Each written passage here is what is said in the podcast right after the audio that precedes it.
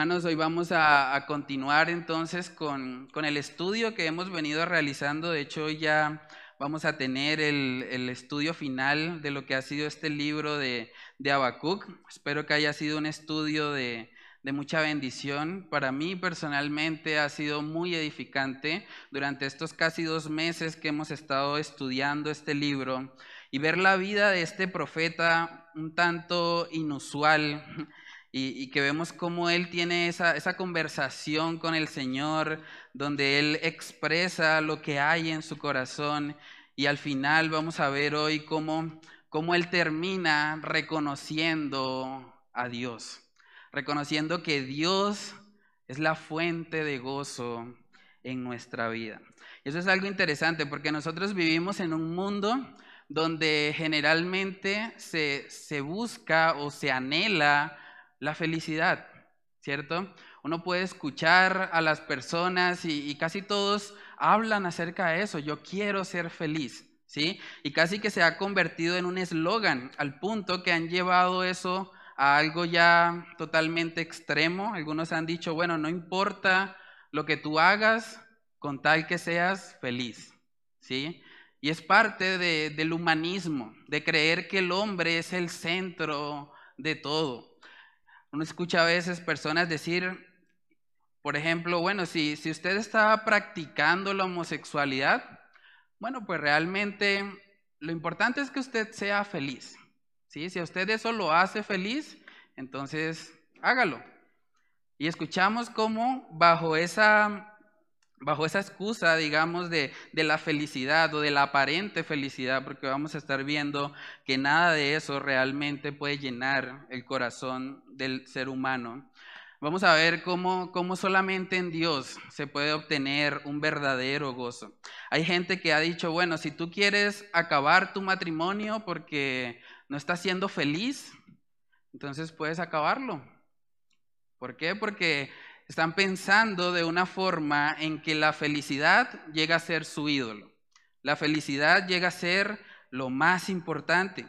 Algunos han dicho, bueno, si tú estás sufriendo en la vida, si la estás pasando mal, si tienes alguna enfermedad de pronto dolorosa, pues tú puedes acabar con tu vida, porque ¿para qué seguir viviendo si no eres feliz? ¿Sí? ¿Han escuchado esas cosas? Es algo muy común hoy en día. Vemos que, la gente justifica sus conductas eh, inmorales diciendo, no, lo importante es que seas feliz. Es triste que en el país de Argentina se ha, se ha aprobado ya eh, el aborto, incluso para un bebé en gestación de 14 semanas. Y es algo horrible. Y cuando uno escucha los argumentos de ellos, siempre están diciendo, no, pues lo importante es que la madre sea feliz que ella pueda cumplir sus sueños y que ese hijo no estorbe en el camino a la felicidad de esa mujer. Entonces vemos que estamos bombardeados siempre por esa doctrina, por así decirlo, de la felicidad, que hay que buscar ser feliz sin importar lo que cueste. Y vamos a hacer un pequeño ejercicio para que nosotros podamos examinar nuestros corazones. Yo coloqué ahí una, pequeña diapositiva para que cada uno pueda examinar eh, cómo está en esta área. ¿sí? Dice ahí, si tan solo tuviera, y hay un espacio, sería feliz. La idea es que cada uno de ustedes esté pensando, ¿cómo responderían a eso? ¿Sí? Si tan solo tuviera, ahí van a colocar lo que ustedes creen que les haría feliz. ¿sí? Y vamos a estar hablando acerca de eso eh, un poco más adelante. Hoy vamos a leer Habacuc capítulo 3 y vamos a estar leyendo desde el versículo 16 en adelante. Dice ahí, oí y se conmovieron mis, mis entrañas. A la voz temblaron mis labios pudrición entró en mis huesos y dentro de mí me estremecí.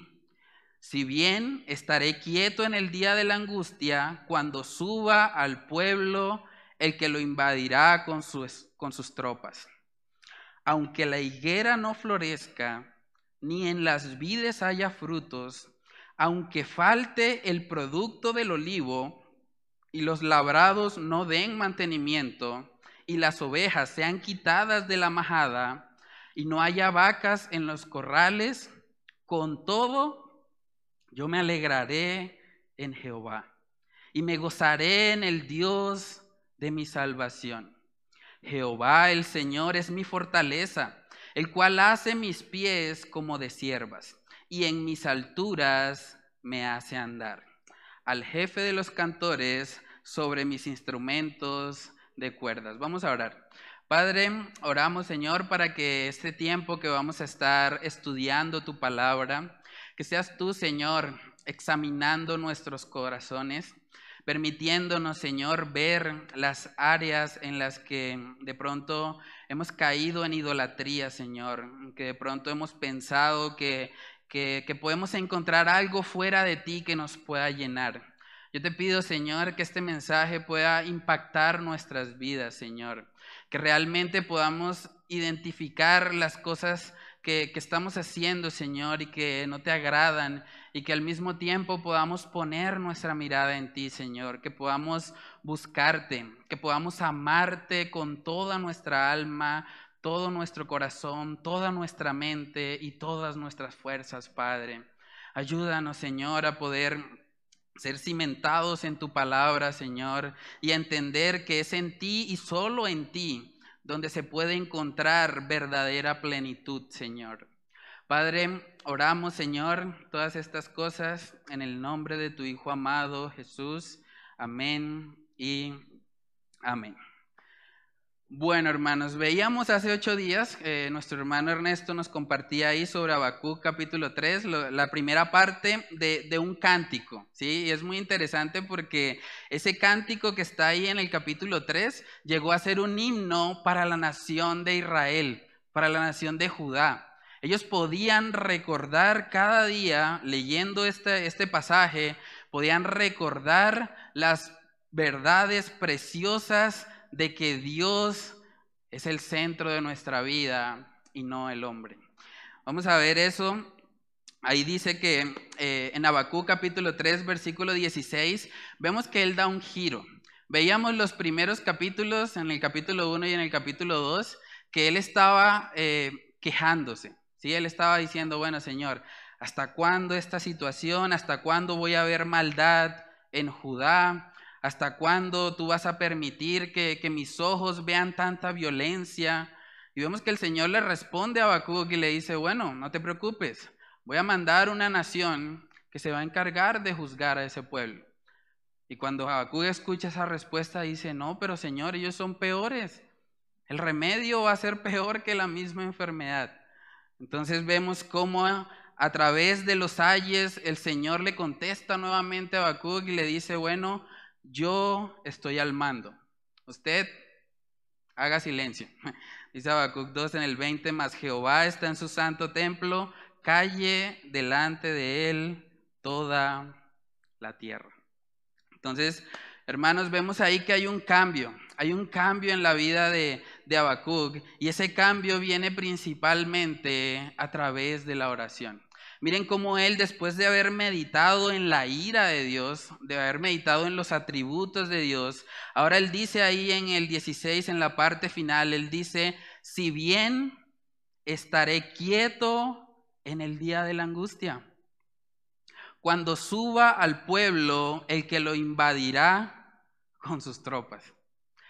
Imagínense eso, él se estaba quejando porque él decía, ¿cómo va a venir una nación tan perversa? Como es la nación de, los caldeos, de Babilonia, a juzgar a Judá. ¿Cómo, ¿Cómo vas a permitir eso? Pero vemos ahora que él está diciendo, estaré quieto en el día de la angustia. Estaré quieto. ¿Sí? Hermanos, la quietud es un fruto de la oración. La quietud es un fruto de la oración. Cuando nuestros corazones están intranquilos, yo no sé a cuántos de ustedes les ha pasado, de pronto que, sienten que hay algo que les está robando la paz, que hay algo que no les permite estar tranquilos, pero luego cuando van al Señor en oración y derraman su corazón delante de Él, sienten paz, sienten esa quietud, ¿sí? Y eso es lo que estaba experimentando aquí Habacuc. Habacuc está diciendo, si bien estaré quieto en el día de la angustia, cuando suba al pueblo, el que lo invadirá con sus tropas. El juicio de Dios no fue quitado. ¿Quién fue el que cambió? Habacuc. Habacuc aprendió a dejar de quejarse tanto, a dejar de reclamar delante de Dios y aprendió a esperar. Eso es algo que vemos siempre en el libro de Salmos, lo vemos muy continuamente, donde el salmista generalmente al principio expresa lo que hay en su corazón y dice, bueno Señor, yo no entiendo eh, por qué estás permitiendo esto, hasta cuándo lo vas a permitir, pero vemos cómo generalmente en los salmos el mismo salmista termina reconociendo a Dios, termina teniendo quietud. Vamos a Salmos capítulo 13. Salmos capítulo 13, versículos del 1 al 6. Dice ahí, ¿hasta cuándo, Jehová, me olvidarás para siempre? ¿Hasta cuándo esconderás tu rostro de mí? ¿Hasta cuándo pondré consejos en mi alma, con tristezas en mi corazón cada día? ¿Hasta cuándo será enaltecido mi enemigo sobre mí? ¿Ven la relación que hay con Habacuc? ¿Cómo empieza el libro de Habacuc? ¿Hasta cuándo, Dios? ¿Hasta cuándo me vas a permitir tanta maldad? Y aquí vemos al salmista expresando algo parecido. Dice ahí en el versículo 3, mira, respóndeme, oh Jehová, Dios mío, alumbra mis ojos para que no duerma de muerte, para que no diga mi enemigo, lo vencí. Mis enemigos se alegrarán si yo resbalara, mas yo en tu misericordia he confiado. Mi corazón se alegrará en tu salvación. Cantaré a Jehová porque me ha hecho bien. ¿Pueden ver el cambio de actitud en el salmista? Él empezó diciendo, ¿hasta cuándo? Y terminó diciendo, mas yo en tu misericordia he confiado. Mi corazón se alegrará en tu salvación. Hermanos, la oración, más que, más que tratar de que el Señor cumpla con lo que nosotros queremos, la oración se trata más bien de que nuestro corazón se alinee a la perfecta voluntad del Señor. Vemos algo parecido en Salmos capítulo 74, vamos ahí. Salmos capítulo 74, los versículos del 10 al 12. Miren la expresión ahí nuevamente. ¿Hasta cuándo, oh Dios, nos afrentará el angustiador. ¿Ha de blasfemar el enemigo perpetuamente tu nombre? ¿Por qué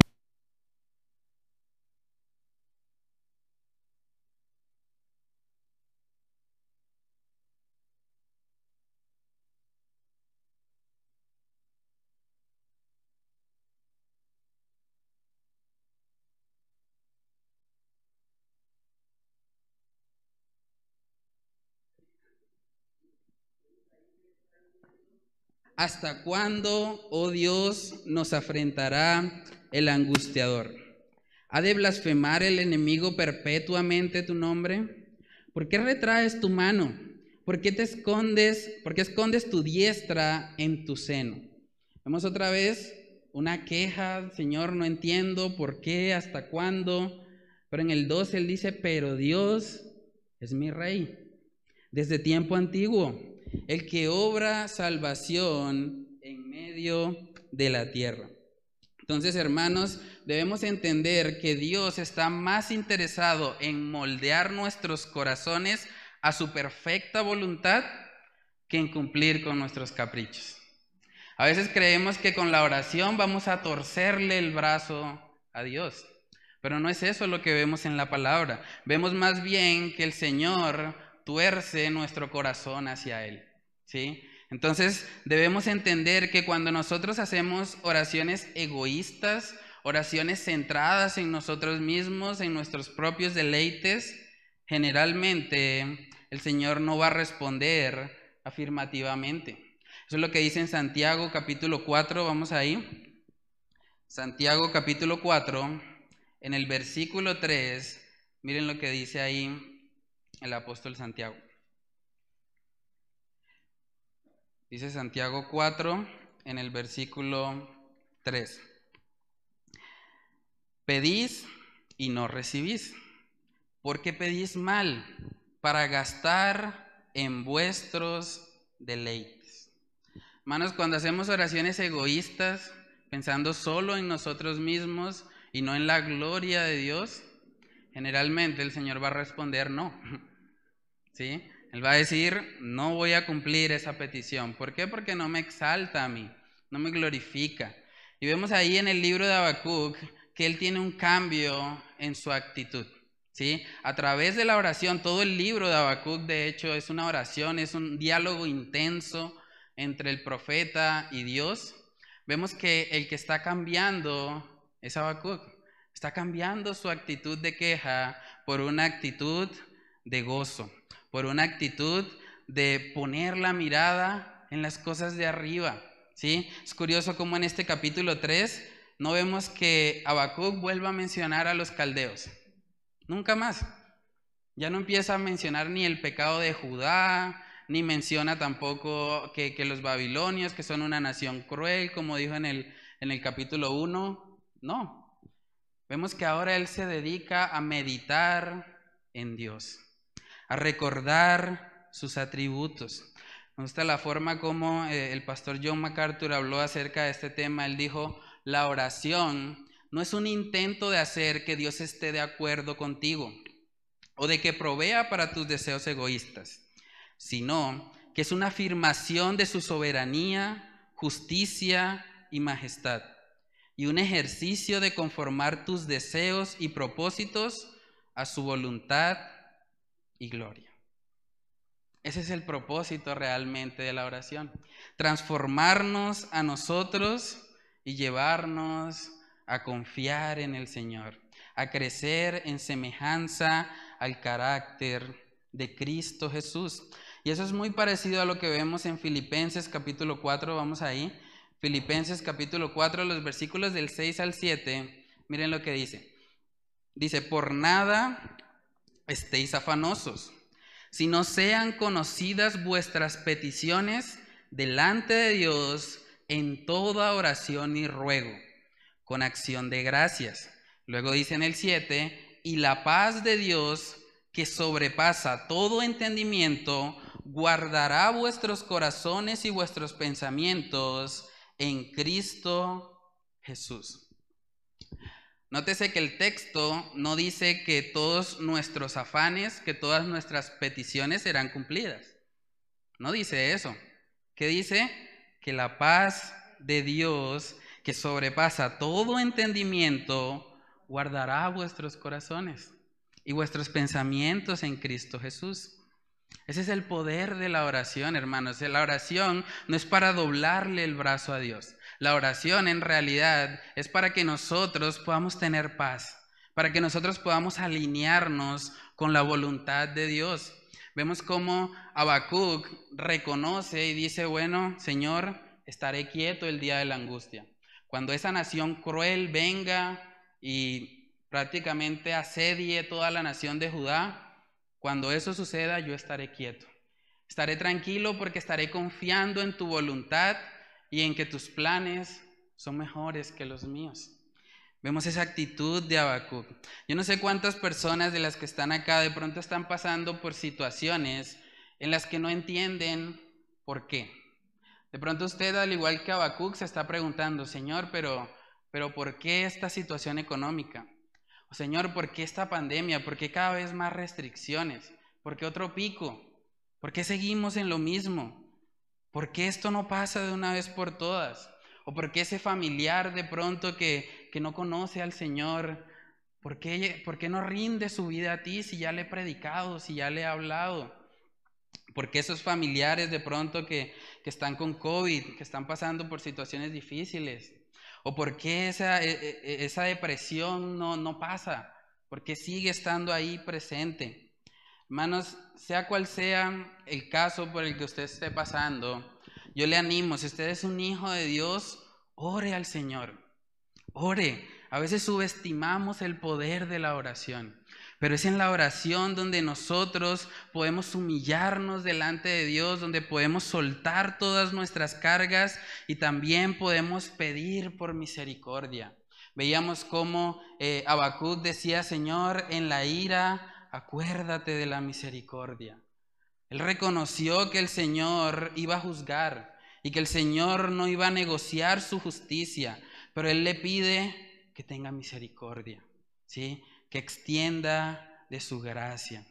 Y vemos ahí en Habacuc capítulo 3 que en ese contexto es que llegamos a, a ese poema precioso del versículo 17, donde él dice, aunque la higuera no florezca, ni en las vides haya fruto, aunque falte el producto del olivo y los labrados no den mantenimiento y las ovejas sean quitadas de la majada y no haya vacas en los corrales, en otras palabras, aunque todo salga mal, todo, las vides, la higuera, el producto del olivo, los labrados, las ovejas, todo salga mal.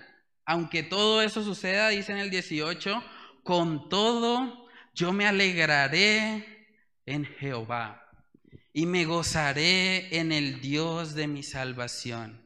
Jehová el Señor es mi fortaleza, el cual hace mis pies como de siervas y en mis alturas me hace andar.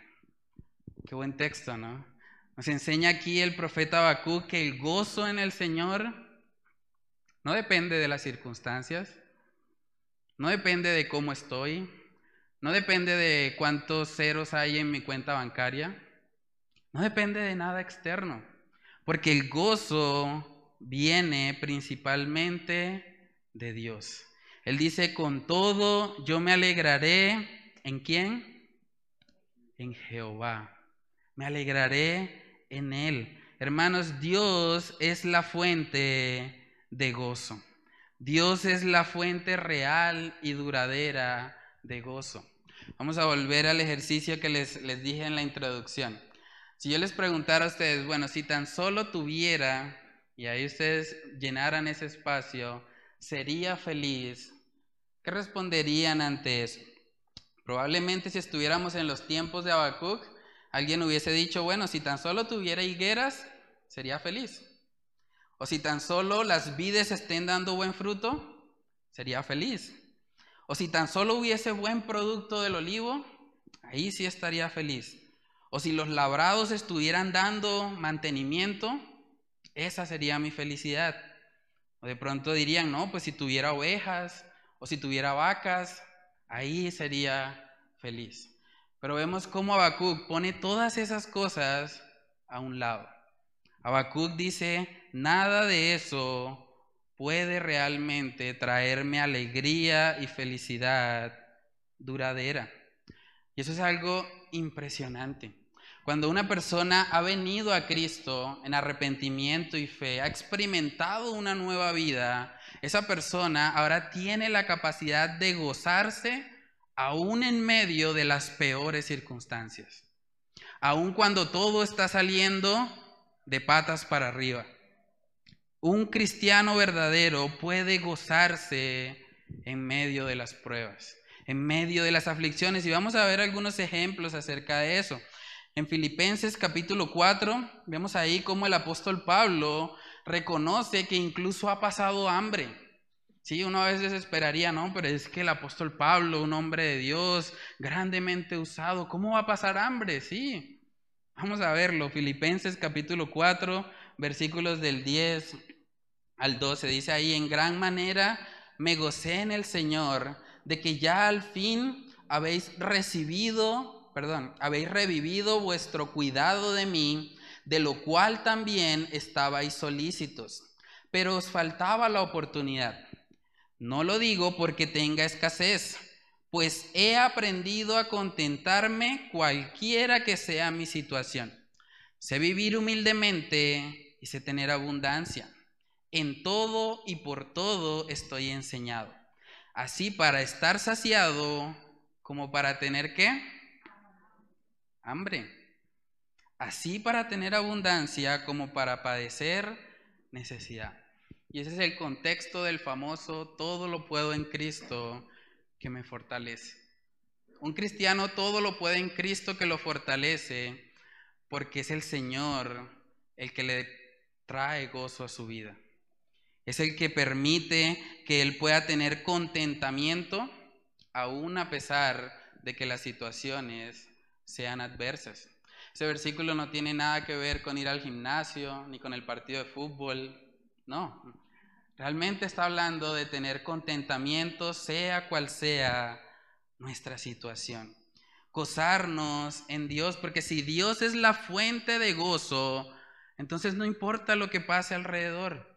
Si nosotros tenemos una perspectiva vertical, no importa lo que pase horizontalmente, porque nuestra mirada está puesta en las cosas de arriba. Vamos a ver otro ejemplo. En Hechos capítulo 5, Hechos capítulo 5, vemos ahí eh, los primeros discípulos del Señor y vemos cómo los apóstoles estaban, estaban predicando la palabra, dice en Hechos capítulo 5, versículos del 40 al 41. Dice, y convinieron con él y llamando a los apóstoles, después de qué? Azotarlos. Les intimaron que no hablasen en el nombre de Jesús y los pusieron en libertad. Y ellos salieron de la presencia del concilio, miren esto, gozosos de haber sido tenidos por dignos de padecer afrenta por causa del nombre.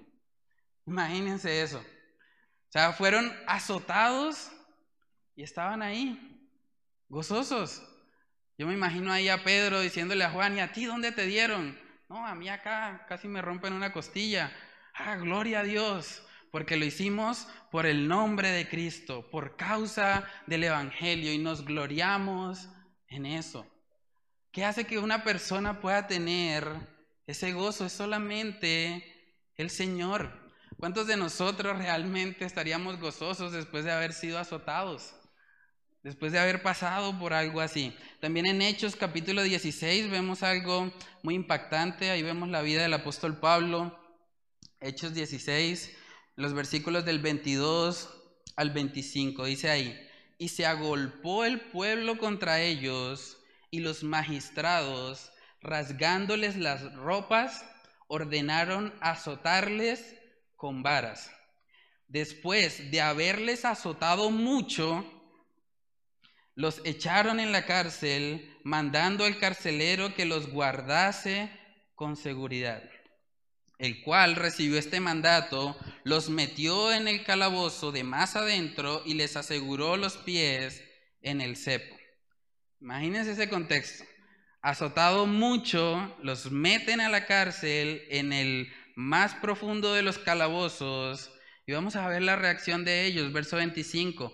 Pero a medianoche, orando, Pablo y Silas, ¿hacían qué?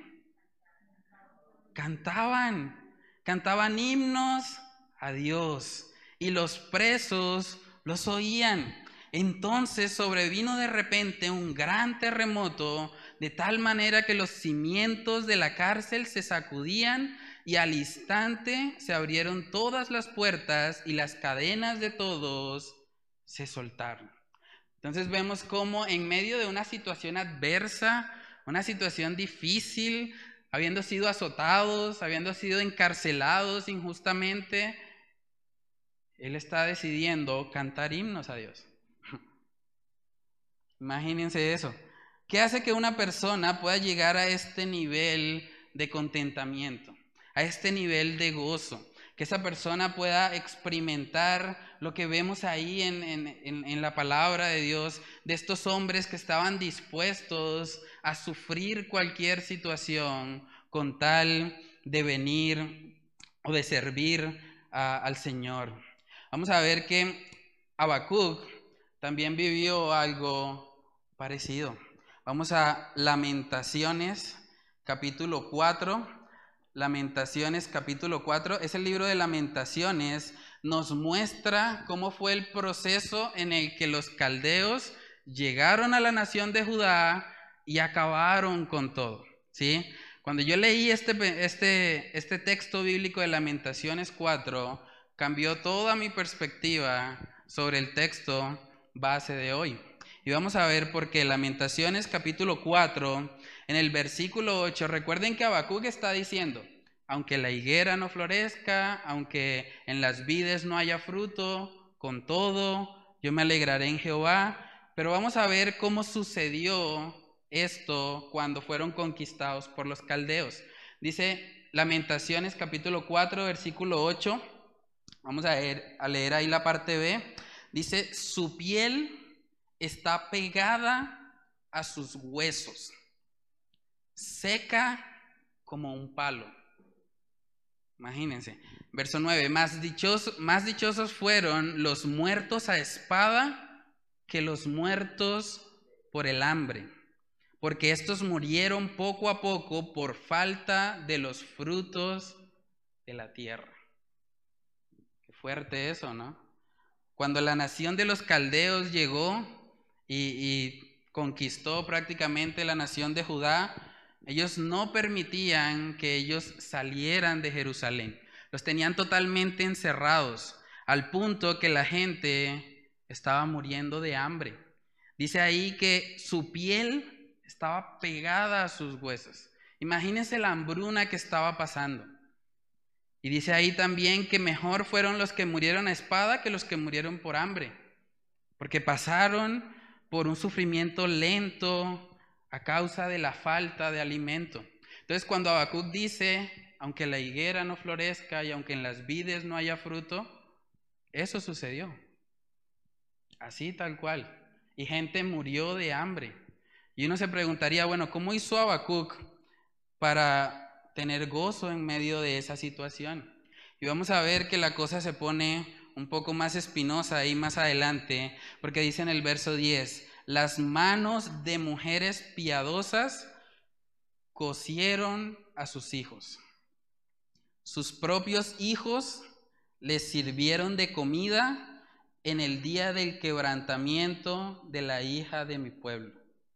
Cumplió Jehová su enojo derramó el ardor de su ira y encendió en Sión fuego que consumió hasta sus cimientos. Bastante fuerte, ¿no? Las mismas mujeres tuvieron que prácticamente comerse a sus hijos. Y uno dice, ¿cómo puede suceder algo tan, tan terrible? Pero cuando nosotros miramos ahí en el libro de lamentaciones, nos damos cuenta que el pecado en Judá había sido mucho peor que el de Sodoma y Gomorra. Y vemos cómo el Señor les trajo juicio. Y algo que debe impactarnos aún más a nosotros es el hecho de que con un solo pecado que cometamos somos merecedores de una condenación eterna. Así es el carácter justo y santo de Dios. Con una mentira que usted diga es más que suficiente para usted pasar una eternidad bajo la ira de Dios. Yo sé que de pronto no nos gusta mucho hablar de este tema, pero vemos que la palabra de Dios así lo enseña. Vamos a Apocalipsis capítulo 20. Apocalipsis capítulo 20, en el versículo 10, miren lo que dice. Y el diablo que los engañaba fue lanzado en el lago de fuego y azufre donde estaban la bestia y el falso profeta, y serán atormentados día y noche por los siglos de los siglos.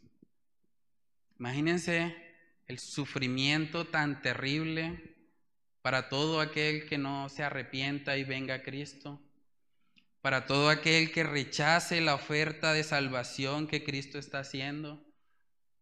Dice ahí día y noche por los siglos de los siglos.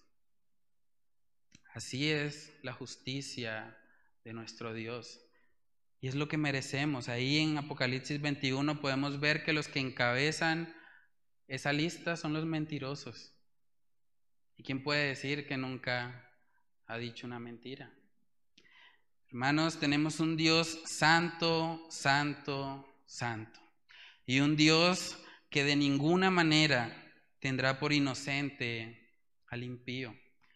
Por ese mismo Dios que es justo, que es santo, dice la palabra que es un Dios rico en misericordia y que por su gran amor con que nos amó, nos ha dado la oportunidad de arrepentirnos y venir a Cristo reconocerle a Él como el único y suficiente Salvador de nuestra vida. Y cuando nosotros hacemos eso, cuando entregamos nuestra vida al Señor, cuando reconocemos que hemos pecado y que Él es nuestra única esperanza, entonces podemos pasar de muerte a vida. Podemos experimentar un gozo real, un gozo genuino, porque sabemos que hemos sido libertados del poder del pecado. Vamos a Juan capítulo 3, Juan capítulo 3, en el versículo 36, miren lo que dice. Juan 3:36, el que cree en el Hijo tiene vida eterna, pero el que rehúsa creer en el Hijo no verá la vida, sino que la ira de Dios está sobre él. Solo hay dos opciones usted cree en el Hijo y tiene vida eterna? ¿O usted se rehúsa a creer en el Hijo y no verá la vida? Sino que la ira de Dios va a estar sobre usted. Hermanos, dice la palabra que hoy es el día de salvación. Si usted no le ha entregado su vida a Cristo, si usted no se ha rendido completamente a Él, hoy puede ser el día en que usted reconozca su pecado y venga a Él. Dijo Jesús en Juan capítulo 14, yo soy el camino, la verdad y la vida, y nadie viene al Padre si no es por mí. Entonces, si usted tiene dudas acerca de su salvación, acerca de dónde va a pasar la eternidad, yo le animo a que hable con nosotros. No se quede callado. No salga de este lugar sin primero solucionar dónde va a pasar usted su eternidad. Vemos que la justicia de Dios, hermanos, es algo muy serio. Así como el Señor trajo juicio sobre la nación de Judá y un juicio horrible donde incluso las madres estaban comiéndose a sus hijos, así también el Señor un día va a juzgar el pecado de cada uno de nosotros. Todos tendremos que comparecer delante del Señor. Todos está establecido que muramos una sola vez y después de esto el juicio. Pero cuando nosotros recibimos esto, cuando recibimos el regalo de la salvación, entonces sucede algo precioso. Y es lo que está experimentando Habacuc acá. Él dice, bueno Señor, aunque todo esto se desborone, aunque no haya comida, aunque se nos pegue la piel a los huesos, yo con todo me voy a alegrar en ti, porque tú eres mi fuente de gozo. Yo no puedo encontrar gozo en las vides, en las higueras, en el producto del olivo, en los labrados, en nada creado. El único gozo real y duradero se encuentra en el Señor. usted podría preguntarme, bueno, pero ¿cómo hago yo para mantener ese gozo? Porque a veces, bueno, cuando vamos a la palabra tenemos momentos de gozo, pero también llegan momentos de desánimo. ¿Cuál es la clave para mantenernos gozosos aún en medio de situaciones difíciles? Y vamos a ver que el gozo no es el resultado de tu fuerza de voluntad. Hay mucha gente que dice, bueno, yo voy a tener gozo. Y de ahora en adelante me levanto en la mañana gozoso y luego en la tarde voy a seguir gozoso y me voy a esforzar todos los días para yo producir ese gozo y estar siempre así, contento, alegre, cualquiera que sea mi situación. Pero no es así como funciona. Vemos en la palabra de Dios que el gozo hace parte del fruto del Espíritu. ¿sí? Si es fruto del Espíritu, yo tengo que andar en el Espíritu para que el gozo se manifieste. ¿sí? Es curioso, podemos pensar en el, en el gozo como un fruto. ¿sí? El fruto para que, para que el fruto nazca, para que el fruto se dé, ¿qué hay que hacer? Hay que cultivar la tierra, hay que echarle abono, hay que de pronto agregar algo de agua, colocarle ahí luz solar para que la planta crezca, esté fuerte y dé fruto, ¿cierto? De la misma manera, cuando nosotros practicamos las disciplinas espirituales que el Señor nos dejó, como la oración, como el estudio de la palabra, como alabarle a Él, como cantar himnos eh, que, le exalten a Él. Cuando nosotros hacemos esas cosas, el gozo va a surgir en nuestra vida. No es algo que yo hago por mi fuerza de voluntad, es algo que yo permito que el Señor obre en mi corazón. Hermanos, vamos a ver que solamente en Dios se puede encontrar un gozo pleno. El mundo ofrece gozos pasajeros, ofrece una felicidad temporal, pero en el Señor podemos encontrar plenitud de gozo. Y vamos a verlo. Salmos capítulo 16. Salmos capítulo 16 en el versículo 11, miren lo que dice me mostrarás la senda de la vida. En tu presencia hay plenitud de gozo. Miren lo que dice ahí, delicias a tu diestra para siempre. Qué privilegio. Podemos deleitarnos en el Señor. Miren lo que dice en Salmos 37. Salmos 37, versículos del 7 al 8, dice ahí, guarda silencio ante Jehová y espera en él. No te alteres con motivo del que prospera en su camino, por el hombre que hace maldades. Deja la ira y desecha el enojo. No te excites en manera alguna a hacer lo malo, porque los malignos serán destruidos, pero los que esperan en Jehová, ellos heredarán la tierra. Hermanos, es en Dios donde nosotros podemos encontrar gozo real y duradero. Vemos que Habacuc entendió este principio. Por eso él dice ahí, con todo, con todos esos problemas, con todo lo que iba a venir, con el juicio que Dios había decretado sobre la nación de Judá, con todo yo me alegraré en Jehová. Cuando nosotros entendemos que Dios es la fuente de gozo, hermanos, eso nos va a motivar a vivir una vida completamente entregada a Él. Porque Él es quien nos sostiene, Él es quien nos guarda. Vamos a ver que Moisés aprendió muy bien este principio. Hebreos capítulo 11, Hebreos capítulo 11, los versículos del 23 en adelante dice ahí, por la fe Moisés, cuando nació, fue escondido por sus padres por tres meses, porque le vieron niño hermoso y no temieron el decreto del rey. Por la fe Moisés, hecho ya grande, rehusó llamarse hijo de la hija de Faraón, escogiendo antes ser maltratado con el pueblo de Dios que gozar de los deleites temporales del pecado teniendo por mayores riquezas el vituperio de Cristo que los tesoros de los egipcios, porque tenía puesta la mirada en el galardón. Hermanos, ¿qué hace que una persona teniendo la posibilidad de crecer en un palacio con todas las comodidades, ¿qué hace que una persona escoja sufrir, ser maltratado con el pueblo de Dios? Dice ahí el texto que él tenía la mirada puesta en el galardón. Cuando nuestra mirada está puesta en Dios, hermanos, podemos tener gozo aún en medio de las situaciones más difíciles. Dice en Filipenses capítulo 4, versículo 4, regocijaos en el Señor siempre. Otra vez os digo, regocijaos. ¿Saben desde dónde escribió el apóstol Pablo esta carta? Desde la cárcel.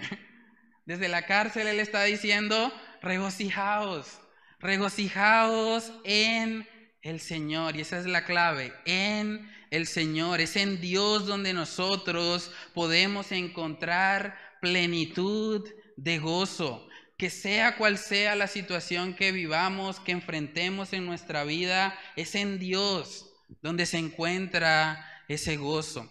Vamos a ver que todo lo que el mundo nos ofrece, todo lo que pudiésemos llenar en, ese espacio de si tan solo tuviera, todo lo que podemos poner ahí, realmente no tiene la capacidad de satisfacernos a plenitud.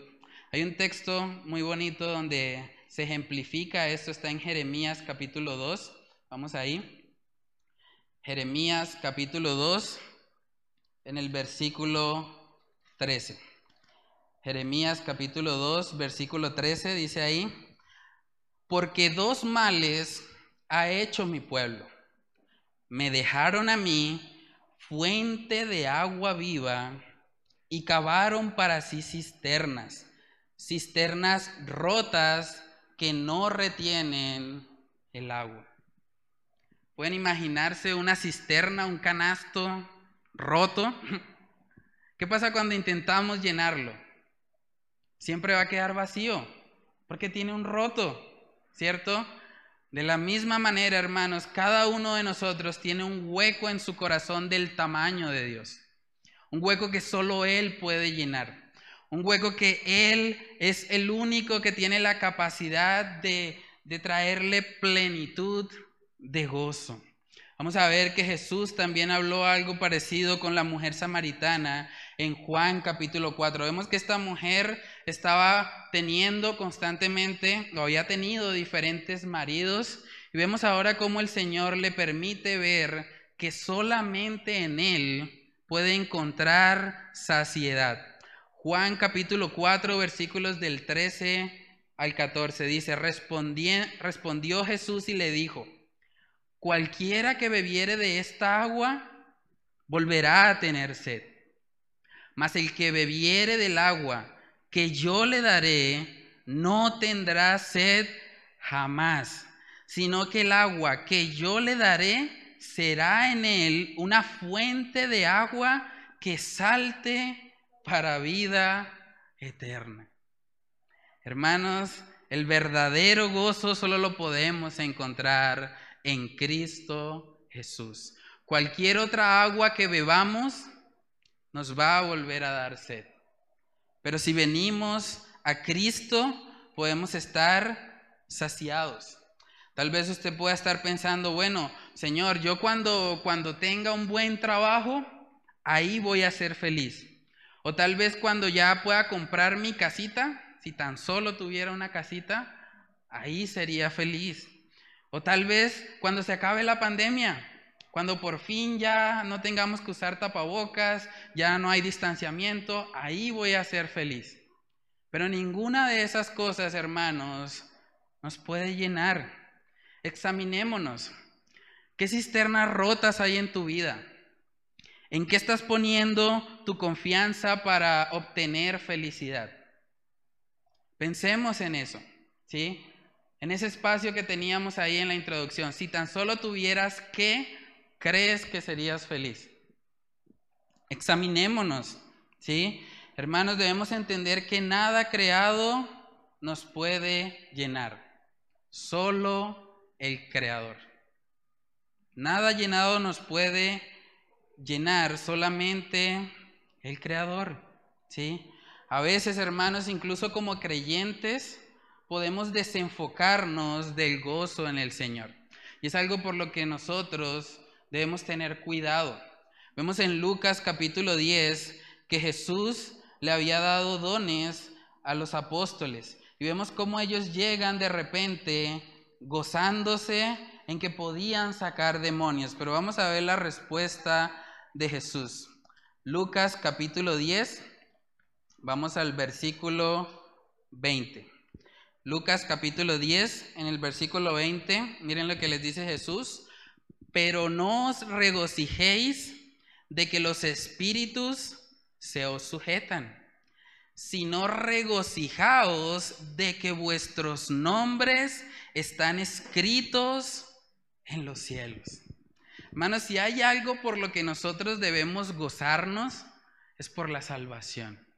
Es porque hemos sido salvados de esa condenación eterna. Es porque Cristo pagó el precio que ustedes y yo merecíamos por nuestra maldad.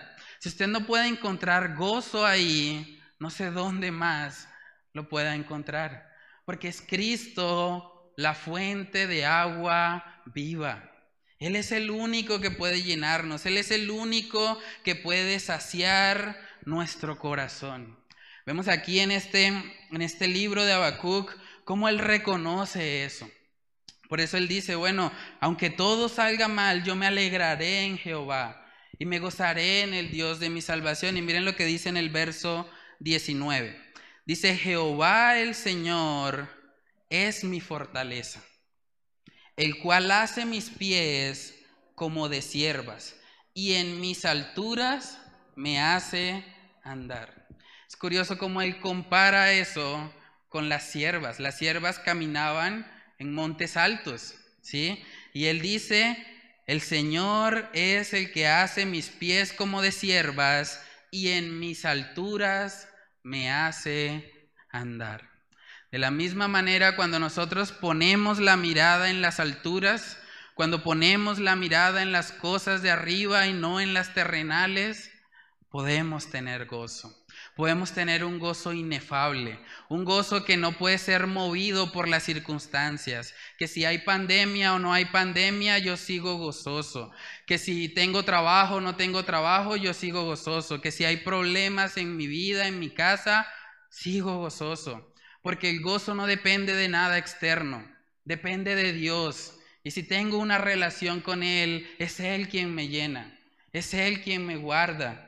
Vemos aquí esta actitud totalmente diferente a la que Habacuc tenía al principio.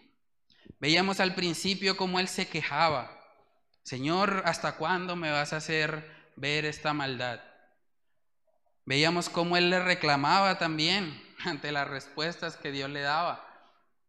Pero ahora aquí, hermanos, al final de este libro, vemos que el profeta aprendió a descansar en Dios. Aprendió que Dios es la fuente de gozo. Él aprendió eso y lo vivió.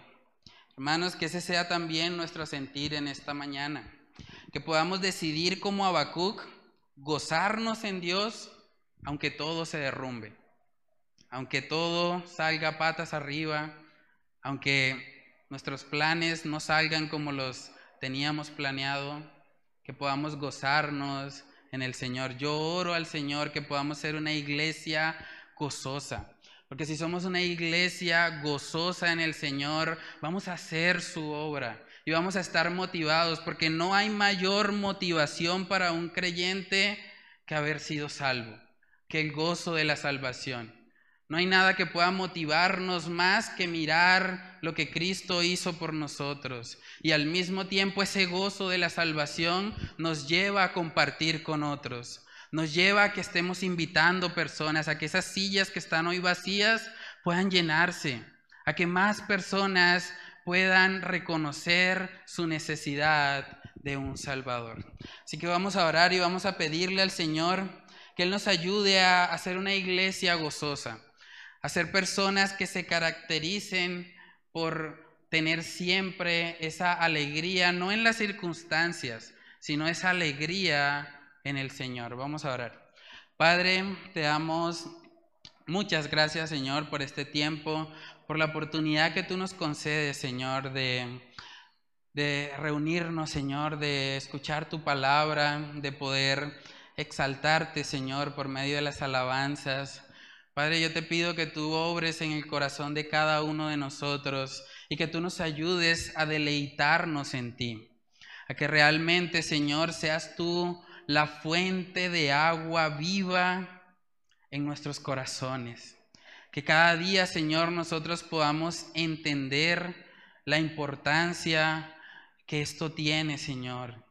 Que no vivamos una vida enfocada en nosotros mismos, enfocada de pronto en, en alcanzar cosas terrenales, sino que mantengamos nuestra mirada en ti y que ese gozo de la salvación pueda guiarnos y pueda llevarnos a vivir una vida enfocada en ti. Padre, oramos, Señor, estas cosas reconociendo que tú eres, Señor, la fuente de gozo para nuestras vidas y que solo en ti, Señor, podemos encontrar plenitud de gozo. Padre, todo esto te lo pedimos, Señor, en el nombre de tu Hijo amado Jesús. Amén y amén.